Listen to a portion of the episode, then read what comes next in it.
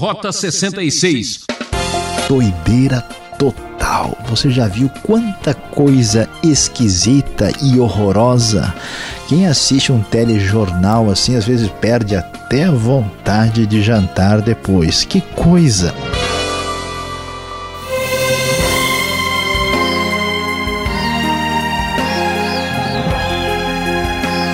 Agora para você aquele momento especial de estudar a Bíblia no programa Rota 66. Seguimos no Evangelho de Lucas, destacando o capítulo 15, que conta uma das parábolas mais cativante. O professor Luiz Saião comenta a história do filho pródigo com o título Dois filhos correm risco. Você vai se emocionar com essa demonstração de amor incondicional. As cenas a seguir, caso tenha qualquer semelhança com a vida real, não é mera coincidência. Fique com a gente e descubra como superar uma crise familiar.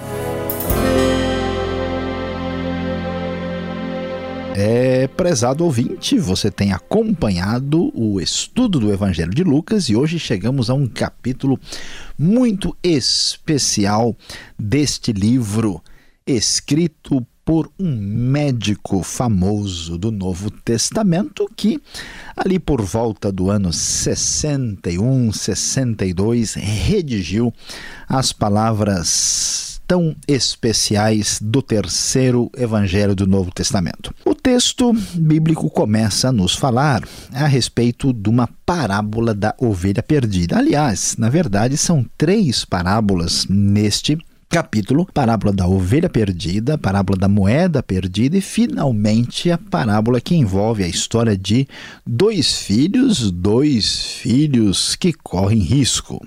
E o que vamos é, perceber aqui é que o texto vai nos mostrar que Jesus começa a falar a respeito de uma parábola quando o texto diz que um homem tinha cem ovelhas e perdeu uma delas, e ele deixou as 99 no campo e foi atrás da ovelha perdida até encontrá-la. Quando a encontra, ele a coloca alegremente nos ombros, vai para casa, reúne os amigos e, e eles se alegram por causa da ovelha que foi encontrada. Jesus complementa todo o raciocínio dizendo: "Lhes digo que da mesma forma haverá mais alegria no céu por um pecador que se arrepende do que por 99 justos que não precisam arrepender-se. Depois, ele prossegue contando uma outra parábola por meio de perguntas, inclusive, ele pergunta qual é a mulher que, possuindo 10 dracmas, 10 moedas uh, que representam 10 dias de trabalho de um trabalhador comum, que, perdendo uma delas, não acende uma candeia, varre a casa e procura atentamente até encontrá-la. E quando a encontra, reúne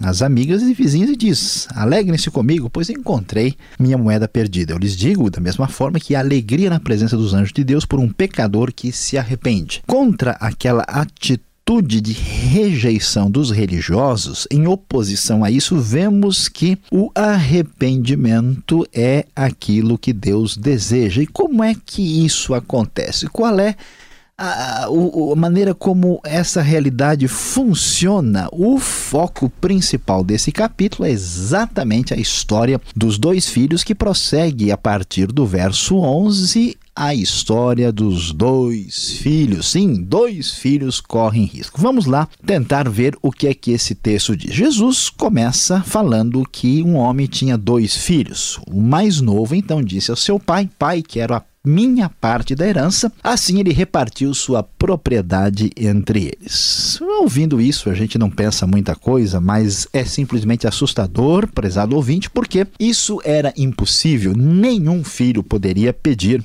a herança para o pai, pois ele só recebia se o pai morresse. O fato dele ter pedido a herança significa eu desejo a morte do meu próprio pai. Toda a audiência que está ouvindo isso está assustada e prestando agora mais atenção. Não muito tempo depois, o que, que vai acontecer? Esse filho então reúne o que tem e eh, vai para uma região distante. Que comportamento estranho e absurdo. Mas o que se esperaria numa situação dessa, que não parece tão claro inicialmente na parábola, é que o filho mais velho conversasse com o mais novo, era sua responsabilidade para orientá-lo sobre como ele deveria lidar com essa situação. Mas ele não faz isso, não aconselha, até porque, como a herança foi repartida entre eles, o filho mais velho ficava com o dobro da herança, ainda que não pudesse colocar as mãos nela, mas ele é o grande beneficiário. O filho mais novo, como um pecador absolutamente desenfreado e irresponsável, vai embora, perde família, perde a sua pátria, perde os seus amigos, a sua convivência, vai para uma região distante, ele até precisa ir porque ele não é mais aceito naquela cidade, lá desperdiça tudo que tinha de maneira absolutamente irresponsável. Depois disso, o que acontece? Ele começa, naturalmente, perdendo tudo, a passar necessidades e enfrenta uma situação difícil. É possível que ele tenha até mesmo pedido esmola, porque o texto diz que ninguém lhe dava nada. E o mais lamentável nessa história é que ele acaba uh, indo trabalhar cuidando de porcos, que são animais imundos para a lei judaica, e acaba tendo vontade de comer as vagens escuras e muito amargas que os porcos comiam. Que coisa terrível, absurda e lamentável o sofrimento desse jovem. Este jovem mostra o que significa agir como um pecador absolutamente desenfreado e irresponsável que não se importa com nada, como tanta gente por causa do seu vício, do seu pecado, da sua atitude, ele joga fora tudo, joga tudo para o alto e se entrega ao vício, ao pecado, à maldade absolutamente de modo completo. Pois é o que o ser humano é capaz de fazer para ter a sua aliança com o mal. É assustador. Quando ele chegou no auge do desespero e do sofrimento, a Bíblia vai dizer que ele caiu em si. E aí já estamos pensando, puxa, agora parece que vai ser como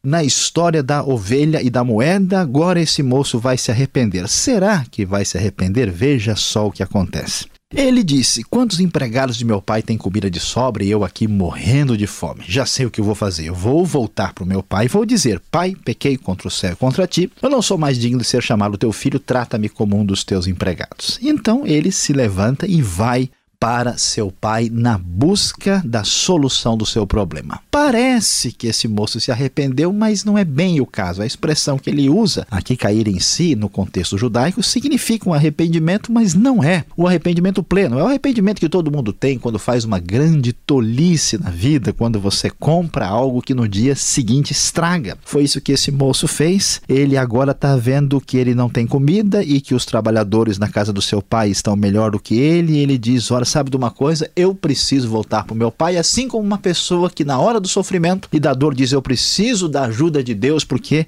só Ele pode me ajudar na hora do desespero e do aperto. Assim ele volta, mas ele tem certeza que ele não tem condições mais de ser chamado de filho pelo seu próprio pai. Ele pisou tanto na bola, ele acabou com a sua vida de tal maneira que agora ele apenas vai pedir desculpa e diz: Pai, eu quero ser um teu empregado. Palavra que na língua grega significa que ele vai ter uma relação uh, de um empregado independente, como alguém que né, abriu uma empresa fora e presta serviço. Deus, eu quero apenas sustentar a minha vida com alimentação. Pai, eu quero apenas a minha segurança. E assim ele vai tentando resolver a situação. Surpreendentemente, o texto diz que quando ele vai para encontrar seu pai, ainda longe, seu pai o vê e, cheio de compaixão, corre para seu filho, o abraça e o beija. É surpreendente observar o que acontece, porque como é que o pai se antecipa? O pai sabe que ele não pode chegar na cidade. Se ele chegar na cidade, ele vai ser maltratado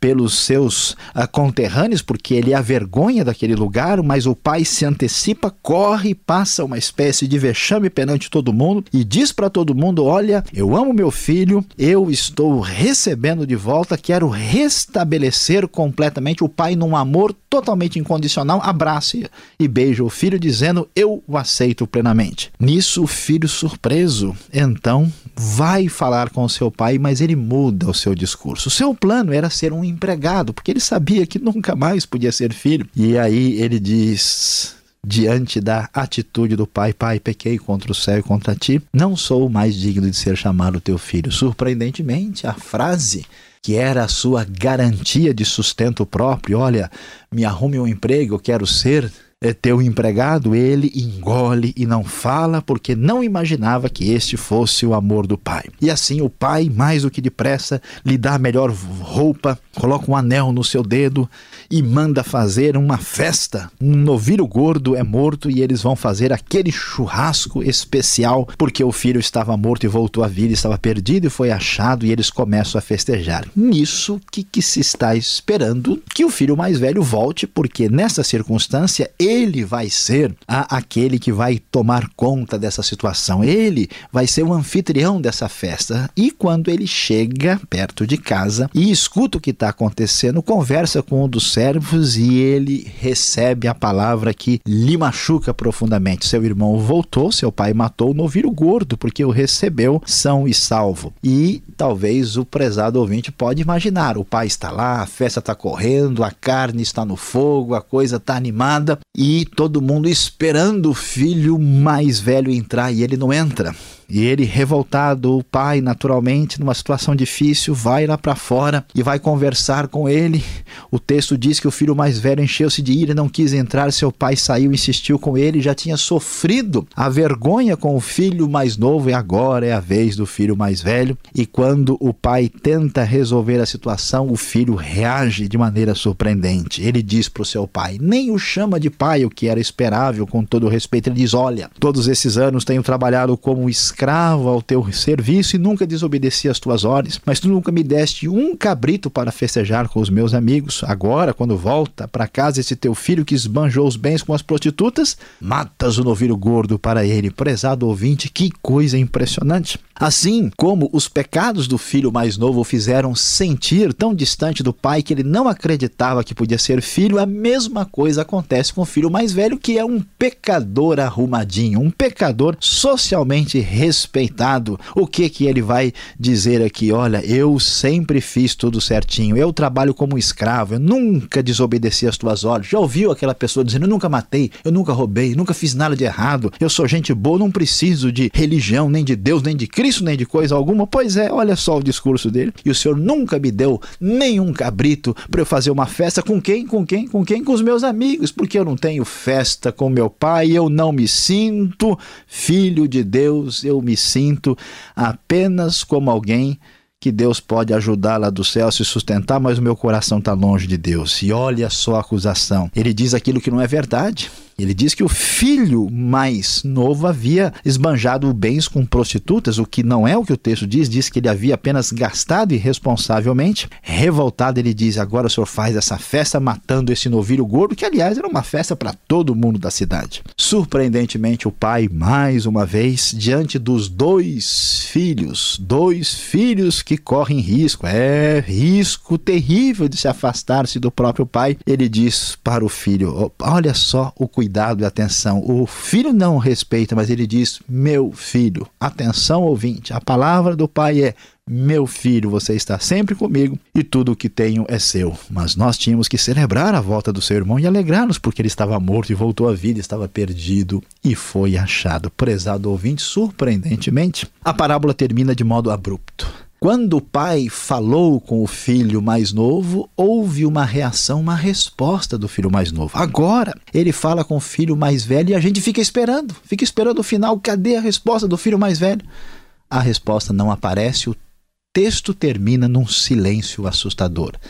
Silêncio que mostra que aquele filho mais velho não só corria risco, mas o risco o alcançou plenamente, ele não se voltou para o pai, não aceitou o amor demonstrado pelo seu pai. Veja que a mensagem de Deus é um amor incondicional mostrado para cada um de nós.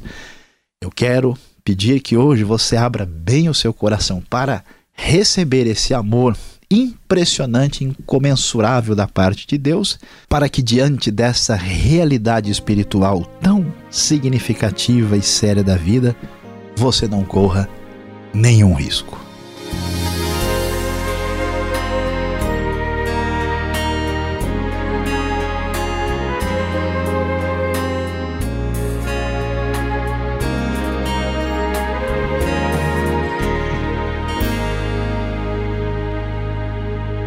Você está ligado no programa Rota 66, o caminho para entender o ensino teológico dos 66 livros da Bíblia. Estudando o Evangelho de Lucas. Tema de hoje: Dois filhos correm risco. Rota 66 tem produção e apresentação de Luiz Saião e Alberto Veríssimo. Na locução, Beltrão. E não esqueça, participe, escreva para Rota 66, arroba transmundial.com.br ou Caixa Postal 18.113, CEP 04626-970, São Paulo, capital. Vem aí perguntas e respostas. Confira!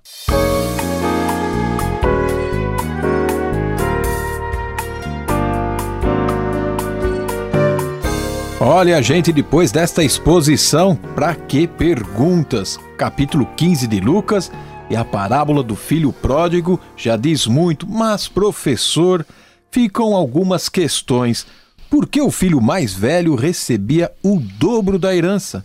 Ele era o preferido do papai? Pastor Alberto, vamos entender aqui o que acontece. Aqui nós temos uma parábola, né, que é uma história não que aconteceu literalmente, mas que era fundamentada na realidade. Então Jesus começa a falar né, desta parábola onde o pai né, representa Deus e os dois filhos representam o homem pecador, o pecador, vamos dizer assim, descontrolado e o pecador arrumadinho, socialmente respeitado. Só que isso acontece dentro do contexto cultural judaico. E a questão é que o filho mais velho, muitas vezes chamado e conhecido por primogênito, né, ele era, vamos assim dizer, o, sucessor espiritual do próprio pai, ele era a pessoa mais importante né, da família. E ele, eh, por por costume, recebia o dobro da herança. Então, o que, que a gente percebe? É que o filho mais velho não vai falar com o filho mais novo, porque no final ele é o maior beneficiado nessa história. Ele não era o preferido, era o costume, o jeito de ser daquela sociedade. Só que como ele era hipócrita, né, não queria assumir, ele não podia né, pôr a mão em tudo assim abertamente. Então ele convive com o pai de maneira um tanto complicada, né, uh, mas mostrando a sua atitude de distanciamento do pai e o que acontece com o homem quando se distancia de Deus. Bom, vamos falar então do outro filho, o filho mais novo. Ele gastou tudo que tinha de forma dissoluta ou de maneira irresponsável?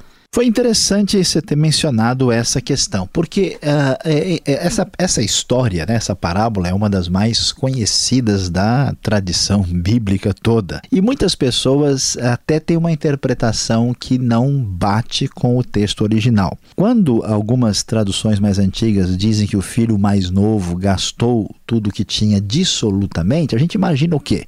Que ele caiu na gandaia, né? que ele aprontou, que ele gastou dinheiro na prostituição, mas o termo grego não significa isso. E é muito importante prestar atenção, que é quando o filho mais velho vai fazer a acusação, aí ele fala explicitamente, dizendo: olha, teu filho gastou dinheiro com as prostitutas. O que não é verdade. O que ele fez foi o quê?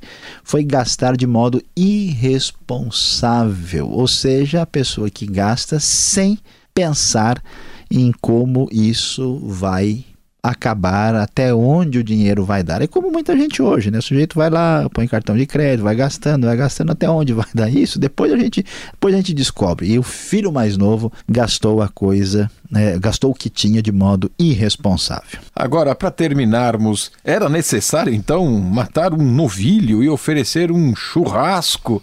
Até parece uma família gaúcha aqui, né?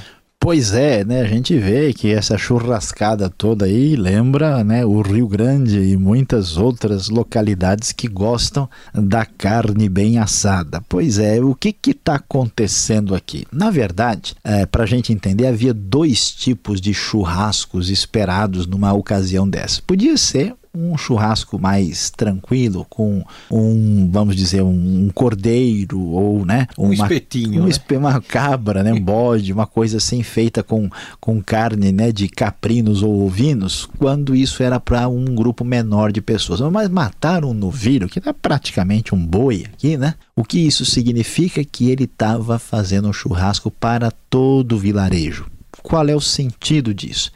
Ele está querendo restaurar o filho perante toda a cidade.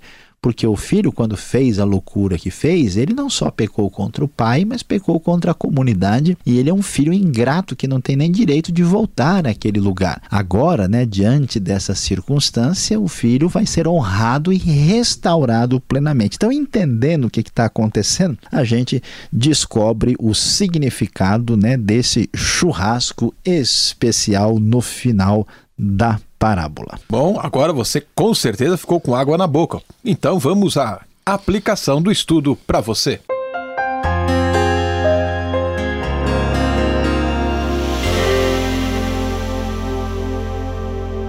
É, prezado ouvinte, hoje no Rota 66, capítulo 15 de Lucas, você viu o sucesso deste livro? Dois filhos correm risco. É verdade, dois filhos correm risco de afastar-se do pai, de perder o relacionamento que nos dá vida e nos dá segurança e condição de prosseguir adiante. E vimos como todo esse capítulo trabalha com detalhes a questão do distanciamento de Deus e da necessidade de arrependimento. E quando a gente olha a vida, a gente olha esse mundo, a gente descobre que é doideira Natal. Você já viu quanta coisa esquisita e horrorosa? Quem assiste um telejornal assim às vezes perde até a vontade de jantar depois. Que coisa! Quanto pecado, quanta maldade, quanta catástrofe, quanta atrocidade, quanta crueldade. Meu prezado e querido ouvinte, é verdade que o problema humano é terrível e descomunal. Mas saiba que, assim como nós vimos em Lucas 15, a única maneira de resolvê-lo é receber de Deus o amor incondicional. E vamos ficando por aqui. A equipe Rota 66 agradece sua atenção e convida a estar novamente com a gente nesta emissora e horário para mais um estudo. Rota 66 é uma realização transmundial. E não esqueça, visite o site transmundial.com.br. Deus o abençoe e até o próximo encontro aqui no Rota 66.